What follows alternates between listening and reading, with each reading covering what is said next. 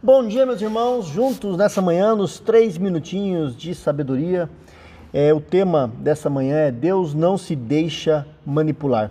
O texto está lá em João, capítulo 2, versículo 4.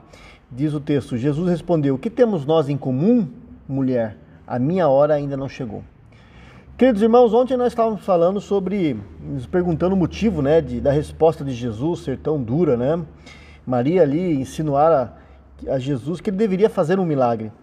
E ela já tinha visto muitos milagres do seu filho e visto coisas extraordinárias, e ela continua no seu propósito ali pedindo para que aqueles homens fizessem tudo que ele, que Jesus mandaria.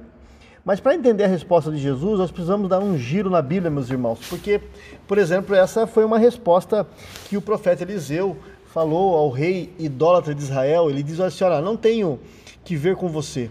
É, essa foi uma resposta do rei lá em 2 Reis, capítulo 3, versículo 13.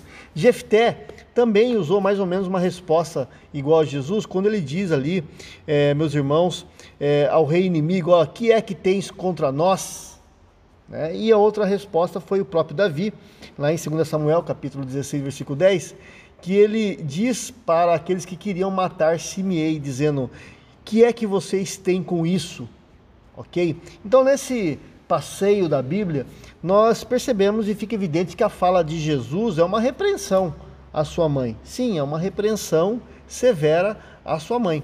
Jesus não fala, é, não fala à sua mãe respeitosamente como filho, mas fala como autoridade, filho de Deus. Ele diz: Olha, a minha hora ainda não chegou.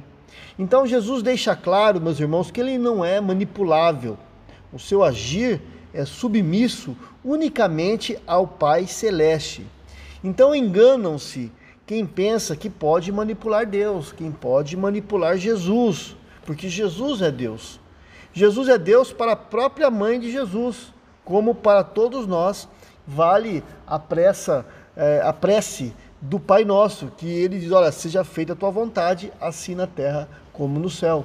A vontade do Pai de Jesus é fazer a vontade do Pai. Ele não pode ser manipulado nem pelas nossas orações, porque ele é Deus e ele faz aquilo que o Pai lhe quer. Pense nisso. Que Deus nos abençoe. Pai, em nome de Jesus, Senhor, nos ajude a termos um coração sábio e entendermos que é, nós não podemos manipular as nossas orações para achar, acharmos que Deus pode, faz aquilo que nós queremos porque nós estamos orando.